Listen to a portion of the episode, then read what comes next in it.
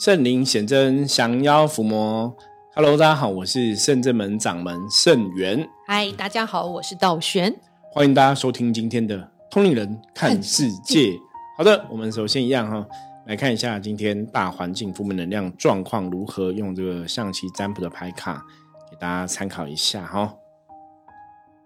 黑竹哈，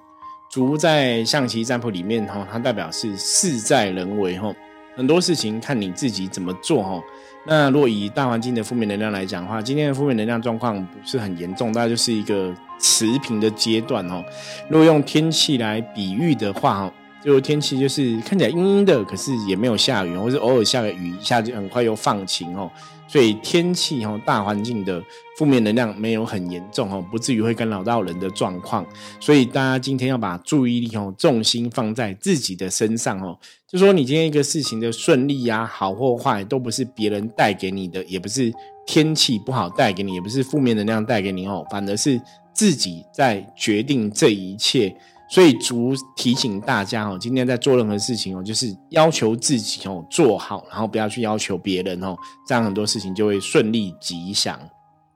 好，今天跟道玄哦 要来，这也算是一个修行的讨论吧哦。因为像我们其实，在圣至门在这个修行的道路上，我们毕竟比较偏灵修的法门嘛，哈，我们做灵修灵动、象棋占卜这样子，所以也会有很多朋友有类似的灵修问题，哦，也会来询问，或是有时候一些朋友可能在别的宫庙，哈，有一些经验，他们也会跟我们闲聊就对了，哈。那最近就是有朋友在问说，其实像很多朋友啊，哈，我相信灵修朋友应该都有遇过，就是当你刚开始接触灵修，然后可能一开始会灵动的时候。对，那个庙的某些人，可能是其他师兄姐啊，可能是师傅啊，可能是住持啊，就跟你讲说，哦，那你跟哪个神有缘，或是你跟神明有缘哦，你恐怕以后要帮神明办事哦，还是说你有所谓的天命哦？对，都会有这种说法。道玄有听过吗？有啊，或者是说你以后是可能要接什么什么神的机身哦，会有些提醒暗示等等，就会这样讲哦，就是真的。我我觉得，嗯，因为我自己啊，哈，我自己以前接触修行的经验是带领的，带领的师兄是没有这样跟我讲过，所以我不知道，你知道吗？因为以前我们比较封闭，哈，就是我们就是在自己的认识的宫庙这样子，然后修行啊、打坐啊、修行啊，然后我以前也没有跟其他的宫庙有接触，所以我也不晓得别人灵修在干嘛，或是别人的灵修怎么做，或是别人的灵修怎么看使命，或是怎么看灵动这个事情。早期我们其实都没有特别接触别的修行的朋友，所以就很单纯。因为我以前早期就接触，反正我就接触这个公庙，就是一直这个这个公庙，就以他的想法为唯一的想法嘛。那当然到后来，随着你自己修行的慢慢的进步之后，你会有自己的想法出现，我们再去找答案。那我是那时候在寻找答案的过程，才离开。灵修的这个法门，然后才接触到象棋占卜，才接触到其他的一些，包括像那时候以前讲过关灵术嘛，对，然后包括包括这个呃易经卜卦的哈，就是那时候是离开原来那个庙的两年时间，那后来我才知道说，哦，原来修行法门像外面还有很多不同类型的通灵人是怎么一回事。还有比较多的接触跟认识，可是早期我自己在灵修的时候，是因为真的没有听别人跟我讲说啊，你这就是有天命啊，帮帮神办事，是真的没有人跟我讲过，所以我都不懂。所以后来是因为认识道学，你们就是哎问问一下你修行的经验，说你好像以前也是在别的地方刚开始打坐，然后会气动会灵动，人家就会讲说你就是有某种天命，有某种使命这样子。对啦，我是没有那么厉害，我是在别的地方没有灵动。然后，但是只有打坐气，但是是没有特别被讲。但是我看我周围的，对那时候同修师兄也，他们就是灵动什么的，一定都会被讲。所以这就是呃，有的我记得那时候有个是地母的，所以什么事情他都要跟地母做连接。他说你你这就是标准地母的，你长的形状就是地母的能量。到时候所以是地母方面的事情都要以后你都要多修炼。对，然后有的是玄天上帝这样子，然后有的是有九天玄女。就是他们都会被讲，就每个人是代表那间庙的一不同的神尊的修炼，所以每每个学弟，每个在那边修的朋友，都可能跟那间庙的某个神特别有缘，就是要做那个神的事情。对，就是几个他的门，它属于门内弟子，嗯，像我们是得意门生这样，对门内，像我们是没有进门的弟子，他是进门的弟子，就是会有这样子的，会会有这样的一个说法就对了。对，但是他还是在修炼，可是就会一样，就是说，那你就要去哪里领什么东西，领旨、领令、领旗、领对无形的这样。对，我们的确领宝到现在还是会听到有些人说，他可能修到什么程度，然后要去领旨领令什么。对，就是我到今天下午 哦，今天下午还有朋友在跟我们聊宗教的一些东西，也是说他们的宫庙也是有人可能修到一个什么程度，然后就会去领子领令啊，领什么。然后我就说，那这些人生活过得还 OK 吗？因为他在讨论，就是可能他们待的一个道场，可能大家好像都蛮苦的，或者怎么样。那我就在分享说，诶如果说真的，我们我们曾经讲过嘛，能量的法则里面，正能量会吸引正能量的结果。然后负能量会吸引负能量结果。那如果你在这个宫庙殿堂里面修行，理论上来讲，应该是要越修越好，嗯，不会越修越不好。那他说他们那间庙就是神明有做过一些调整，也有重新装潢，还是扩堂啊、扩建，然后重新请神尊啊。因为我看神尊都很新，然后他就说，可是从这样子做之后，好像就不是很好，就对了，就是。嗯，宫庙的公主好像也是经济能力很很缺损，然后很亏损，然后大家的门生好像也是都很辛苦。那我就问他说：“那你那些神明的机身都请旨请令啊？然后他们，因为你理论上来讲会觉得说，好像有神明特别关照，对，特别加持。他说好像也也还好。”哦，所以就在讨论说，那到底当神明的机身这一件事情，或是说你真的有这个天命、有这个使命帮神们办事吗？那你有这个天命、有这个使命，那你为什么要再去请旨请令？那个请那个意义在哪里？我觉得这些问题在绕来绕去都是我们搞不好以前的 p a c k a g e 里面可能就有解读过了。对，就是情之情力这个事情，当然见仁见智啊。可是我们今天其实想要讨论，就是说，是不是真的每个只要会灵动的，就是一定？有所谓的天命要帮神办事，这个好难哦，因为人家都会觉得，比如说会灵动，这是一个很奇妙、很玄的一件事情。嗯，我一定是有特神明特别关照，才会这么一起灵，就是灵魂会有感受，或者看到神明会有，像以前会接触到神明说：“哎，我觉得这边电电的，这边热热的，或是这个地方磁场好吧？”我一定是特别的人，我才会做灵动，才会做这些事情啊。那有些人就是会这样想，所以他会觉得那灵修灵动一定是准备是接神明的什么机神？对，就有些可能会有这种错误的的看法，就他们不了解啦。那你如果问我，我曾我跟很多朋友讲过，我说基本上我觉得每个人都会灵动啊，对，就是灵动，就是就跟你会吃饭会喝水，就好像每个人你知道长大，大家会吃饭喝水或是会上厕所吧，这个好像你不用特别再去。教什么东西了？对，我觉得是，如果你从修行一开始就在圣真门起灵的朋友，你会有这样的观念。可是，如果像师傅刚提到，如果你在外面的宫庙起灵，他马上先给你一句啊，不得了，你这个是济公师傅有缘，济公师傅刚降下来拉你的一把。我们之前就遇过很多这样的朋友啊，就是八月的别的心中也是，他说他可能陪。朋友去别的宫庙，然后就去打坐嘛，嗯，然后打坐他就被济公师傅上身，然后就开始来办事，就对了，对，所以他才就会来问我们为什么来问我们，因为他自己也觉得很诡异，因为他完全不懂，嗯，然后就那边就常人家讲说被抓鸡，成为济公师傅机身就开始办事，然后我说你怎么办？反正他就是济公师傅来就会办很多事，我就觉得哇很厉害，因为第一个他以前没有接触过修行，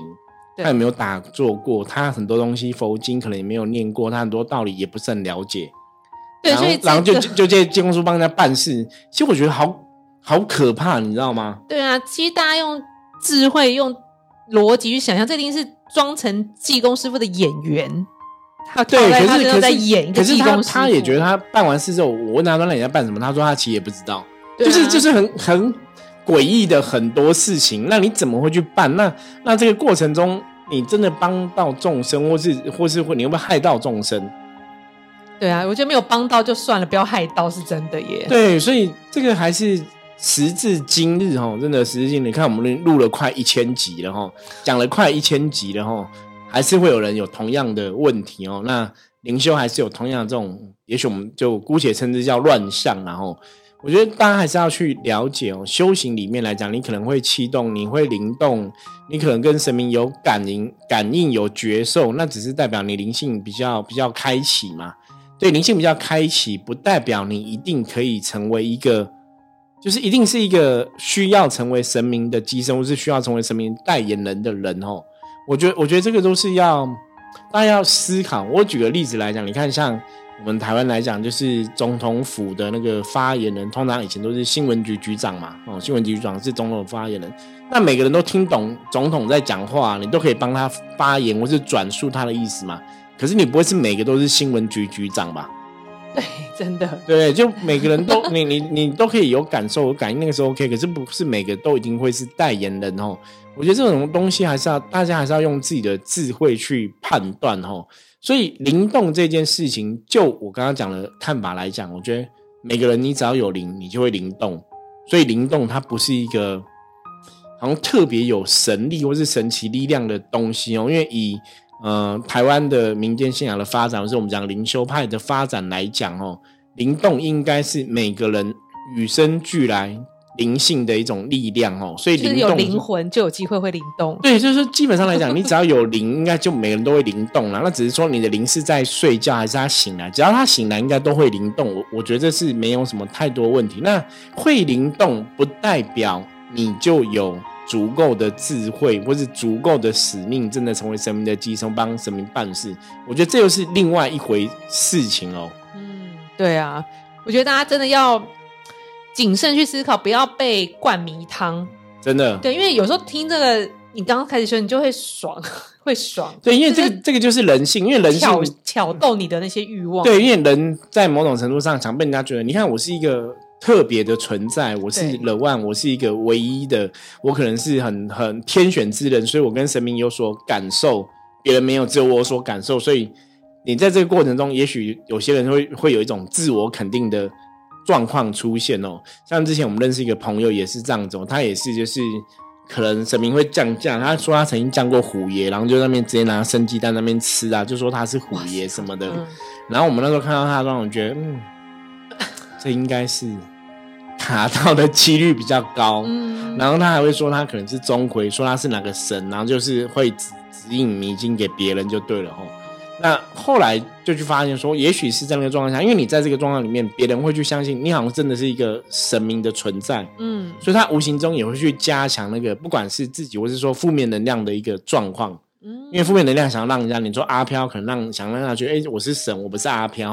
所以他可能就会在执着那个状态下。那后来这个朋友也是因为我们跟他讲，他有接受我们的看法，因为我们是合理分析判断为什么你这个状况，我觉得可能是不好的。嗯然后为什么不会觉得他是神哦？这个就是回到我们通年人看世界常跟大家聊的哦。我说你真的要去了解什么叫做神，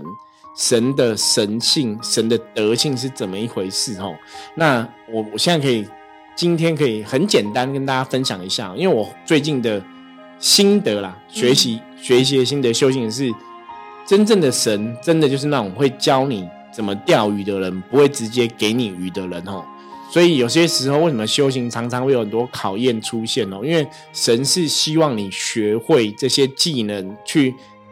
帮你自己去过人生更好的状况，而不是说你直接哎，你直接跟他要，他就给你，或者是交换的。对，比如你每个月给我多少，我再给你更多之之类的。对，那当然你说好，有些人跟你讲说，那很多时候很多宗教团体，包括我们圣人们，可能也做很多法会，都希望求财啊、求平安嘛，大家只是花个钱这样子哦。我说理论上那，真的是神的慈悲心在做这个事情。可是为什么我们还要透过配 p a c k a g e 的每天跟大家分享这些道理哦？因为我们的神也是教我们，希望大家。当然，你现在可能真的有一些小困难、小困境，需要神明帮忙，神明也是很愿意、哈很慈悲去协助大家。可是那个前提是我曾经跟很多朋友讲过，我说前提是第一个，你如果可以当事人自己来圣子门拜拜，其实会更好。对，因为行动会创造力量嘛，哈。那第二个部分来讲的话，我们也是希望透过每次神明，不管我们的法会或怎么样，其实神明都会交代很多事情。那我们之前也是会透过部落格啊，透过我们的文章跟大家分享说，比方说这次法会神明来讲了什么事情哦。像前两天我们就跟大家有分享那个我们在正月初九哈。做这个祭改法会，还有正月初九那子时哈，玉皇大帝圣诞的时候，金龙师傅来也讲了一些事情，嗯就是跟大家分享哦，就是神明的教育、神明的教化，我们也是会让大家去了解哦。我觉得你要了解这个东西，你对宗教比较清楚的认知的话，你再去接触宗教，其实会走得更更顺利了。对，所以我觉得太圣真门的善性真的是，我觉得有特别跟神明真的有特别缘分。像那天济公师傅在玉皇上帝圣诞的时候来，就是给现场的参加的朋友，就是一些加持跟一些比如说贡品加持后。呃，有长辈的可以求健康，然后有嗯些人工作啊、呃需要多，现在多需要多一点钱，就给他一些财运这样子。但是济公师傅还是透过玉皇上帝这样教教育我们说，今天有来的人是幸福的，因为你可以得到这些，比如说恩典。但是没有来的人就没有嘛，所以我们应该要懂得学会分享。对你要把这些你得到的爱跟能量要分享出去，这才是有意义的，而不是你就是在这边参讲后就拿了这样子。所以我觉得圣真门的善心真的很可爱，大家比如得到一些加持的东西，马上去分享。就是有些人，比如说我得到一个发糕，比如加持说吃了让我可以就是财运顺遂，马上他把它蒸熟，就自己吃一小块，大家都分着吃。我觉得这就是一种很有爱的举对，动。那这也是在宗教信仰的一种接触中，我觉得去学习神明真的要教我们的事情，也去学习认识到什么是真正的修行的一个道理，或者我们讲修行的一个智慧。嗯，而不是说我们可能真的太过于执着在所谓的一种神通的幻境哦，你可能觉得啊，我就是通灵啊，就是一种神通。其实很多时候那个东西都本来就，我觉得我们一直都知道说通灵是有点风险存在，所以你要。有智慧去判断你感应到的东西哈，不然当你一不小心的话，很多时候可能就开始会偏掉。我觉得这是修行过程。我觉得我们很很幸运是一一直以来，其实神明真的在关键时刻，或者说我们现在需要提升，我们现在需要突破什么点，有时候神明都会来告诉我们哦，会让我们知道，或者说透过梦境哦，不管是让道玄梦到，让我梦到，让其他的我们的弟子梦到这样子、哦，那我们就去讨论、探讨、研究一下，呃我们现在大概有什么东西，或是有什么功课哦，你才会去知道说我怎么去调整嘛。那我觉得在这个过程中，就真的是一个神明的一种教化啦。嗯我觉得信仰要这样走，你才会比较有一个很清楚的一个方向，而不是说真的可能就让大家，比方说像刚刚道玄讲，哎，你这个人可能是哪个神明的寄生，你这个人可能要做哪个神明事情，让你自己去感受感应。有些时候，如果说没有一个正确的一个政治正见或者智慧在那边判断，我觉得那个风险是很高的。真的，所以大家不要被灌迷汤之外，一定要常常检视自己的修行。像刚刚一开始提到的，如果你的修行真的没有越来越好，就要就要小心谨慎去面对，不要等到真的很糟、很糟、很糟的时候。其实有时候那个洞已经很大，你的能量已经耗损非常多，你要再补回来，跟你损失的其实都已经我觉得得不偿失啊。对，因为有些时候比较尴尬哈，我曾经遇过那种案例，就是其实是比方说你你这些庙的主持或者这些庙的师傅，其实人也都很好，那他可能今天可能帮你加持，帮你做一个什么事情，可是不小心那个无形的一些负面能量可能会透过这个过程到你身上，也有可能哦。嗯，那就是可能你在这个信仰当中，或者这个庙神明，搞不好真的出了一些状况。早期就有一个朋友，他的例子就这样，他就是，嗯就是他在灵动的时候，他本来会灵动，嗯动动突然变成一个小孩子，就是你看起来他就是卡到一个小孩子的灵魂，嗯就觉得哎、诶你怎么会卡到一个小孩子灵魂很怪？那他以前也不懂这些东西，他就说他就是去某间庙，然后他本来也没干嘛，那只是说那个庙的师傅那个一个师师婆师伯就是老菩萨哦，人也很好，很慈悲，很善良，然后就说那我帮你静一静哦，嗯哦修根安定元神，就帮他静一静之后，他就好像被一个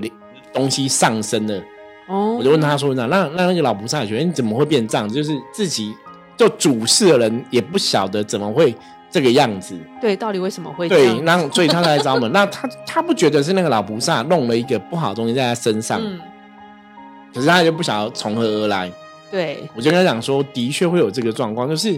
有些时候不是这个主持或是这个主事者的问题，嗯可是有些时候的确这个主持或主事者他们可能真的懂的或是学的，也许没有真的到那么多，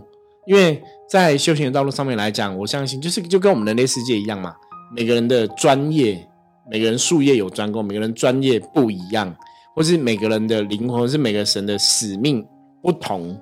所以不见得一个庙的神他一定可以包山包地包天包海哦。我觉得那个还是要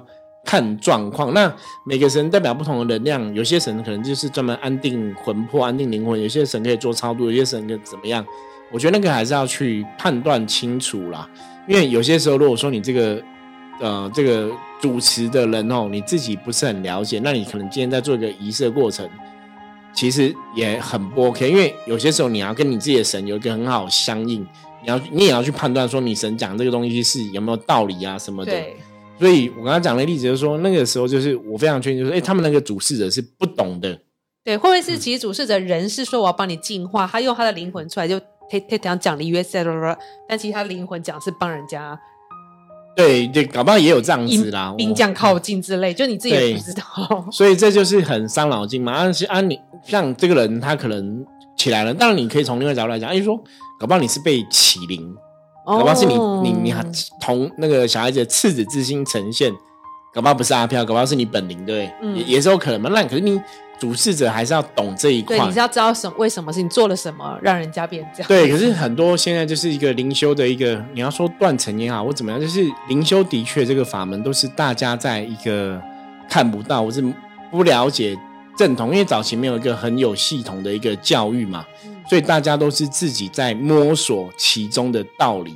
可是不管你是自己摸索其中道理，它基本上来讲还是会合乎。这个世界，或是我们讲道法自然，或是讲阴阳的一个逻辑在里面哦，所以这个可能大家还是要自己去要求自己对修行了解要更多。那如果你今天对修行了解不是很多，怎么办？没关系，把前面的 p a r k e s 的节目再听一下哈，再重复听一下哈。我们其实在很多节目都有提到修行的东西，提到能量的东西哦，应该对大家会有一些帮助这样子。对啊。所以今天其实本来是要聊，师傅一开始跟我聊的时候说：“哎，道玄，我们是没有聊过一个话题，叫怎么样不要成为神明的机身。”对，我说这个怎么样不要成为？说大家应该都很想要成为吧？为什么我不要成为呢？我就要成为啊！对，因为你这就是跟我们刚刚讲的一样啊。很多人在灵动的时候，当你被别人说你是天选之人的时候，大家心里都会说啊，我好像是一个特别的，对我就很想要一直去。对，可是成为神明的机身，或者成为神明的代言人，我刚刚讲嘛。他必然还是有他不同的一个天命或是使命的状况哦。这个状况也不是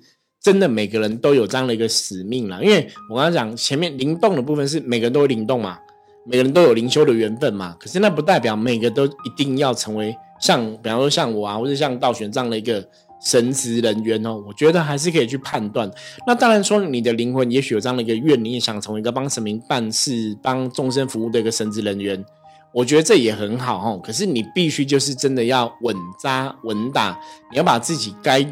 知道的知识、该具备的专业、你该了解的大愿、该该有的慈悲心，你都要做到，那你才有办法成为一个好的一个神明的寄生，甚至好的一个神明代言人。那如果你没有大愿，你没有慈悲心，那你只是一昧追求神通，我要跟大家讲我们真的遇过这样的例子，就是到最后就是走火入魔四个字哦，真的，你没有慈悲心，没有大愿，那你只只有神通，只有灵通，最后通常都会偏掉，那个是非常可怕的。对，而且我发现以前我看过那些老师后来偏掉，就是他本来就会通灵，他情绪很不好，脾气很差。对，可是你没有真的去学习什么叫修行。对，我觉得后来就会都走火入魔。我觉得这就是一个。罩门就是你没有爱，然后你就是还是骂人呐，然后没有爱心，然后打小打自己的小孩打很凶，然后骂老打老婆这样子。可是道玄讲的是真的，因为我们的确遇过这样的朋友，就是也是有别的，不是他讲那个例子的老师，是别的可能有灵通能力的朋友，嗯，然后也嗯也是没有爱，然后也是就是脾气不好，就是觉得脾气不好是。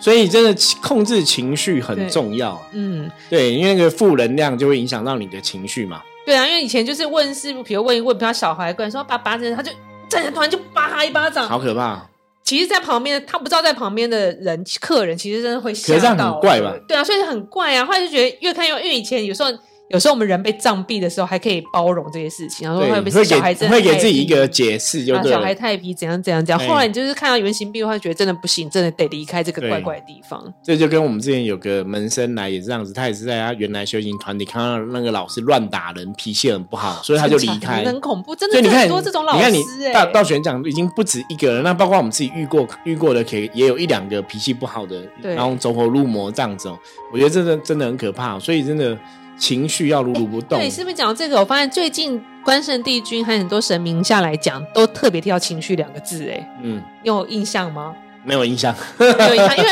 我台语没有很好，但我是特别记得情绪两个字，因为情绪两个字，我觉得念起来很特别，我都会问旁边的朋友说，他他说他们现在在讲情绪，就是我们修行的学要常常知道自己的情绪，不要被情绪牵着走，不要受情绪影响，这样子。那应该有讲过，没有错。因为每次神明来，我都讲了一些，讲完之后我不会特别记，除非学生弟子在提醒。可是看 VCR 没有可能，因为我自己情绪控制有时候还不错。哦，对对，是不是情脾气很好？因为主要还是因为学习菩萨的精神啊。因为很多时候你会觉得人生的事情好像真的没有必要生气。嗯，你认真去思考，你遇到每件事情，你当下可能想要生气，你想一下，说这事情有那么严重吗？这事情有需要用这种方式来处理吗？哦。很多时候，你把事情看透了、想透，然后你自然情绪就可以得到一个一个疏解，或是得到一个调整哦。那当然，我觉得这是修行自我要求的一个功课啦。所以最后也是跟大家分享啊，真的修行人首先最重要的是修心，把自己的脾气、情绪修好，然后再来修你的慈悲心跟你的大愿哦，这条道路才会顺利哦。那如果这个时候有人说你有某种神明的使命哦，那也许我们就比较相信说，搞不好真的有，因为我们的确有这样的一个愿跟跟那个。想法存在哦，那如果你没有这个愿，没有这个慈悲心哦，就真的先不要想太多哦。好，那这是今天跟大家分享的内容哦，希望大家喜欢。那如果大家有修行任何问题，也欢迎不用客气哦，加入赖跟我们讲这样子哦。我是圣智门掌门圣元，我们下次见，拜拜，拜拜。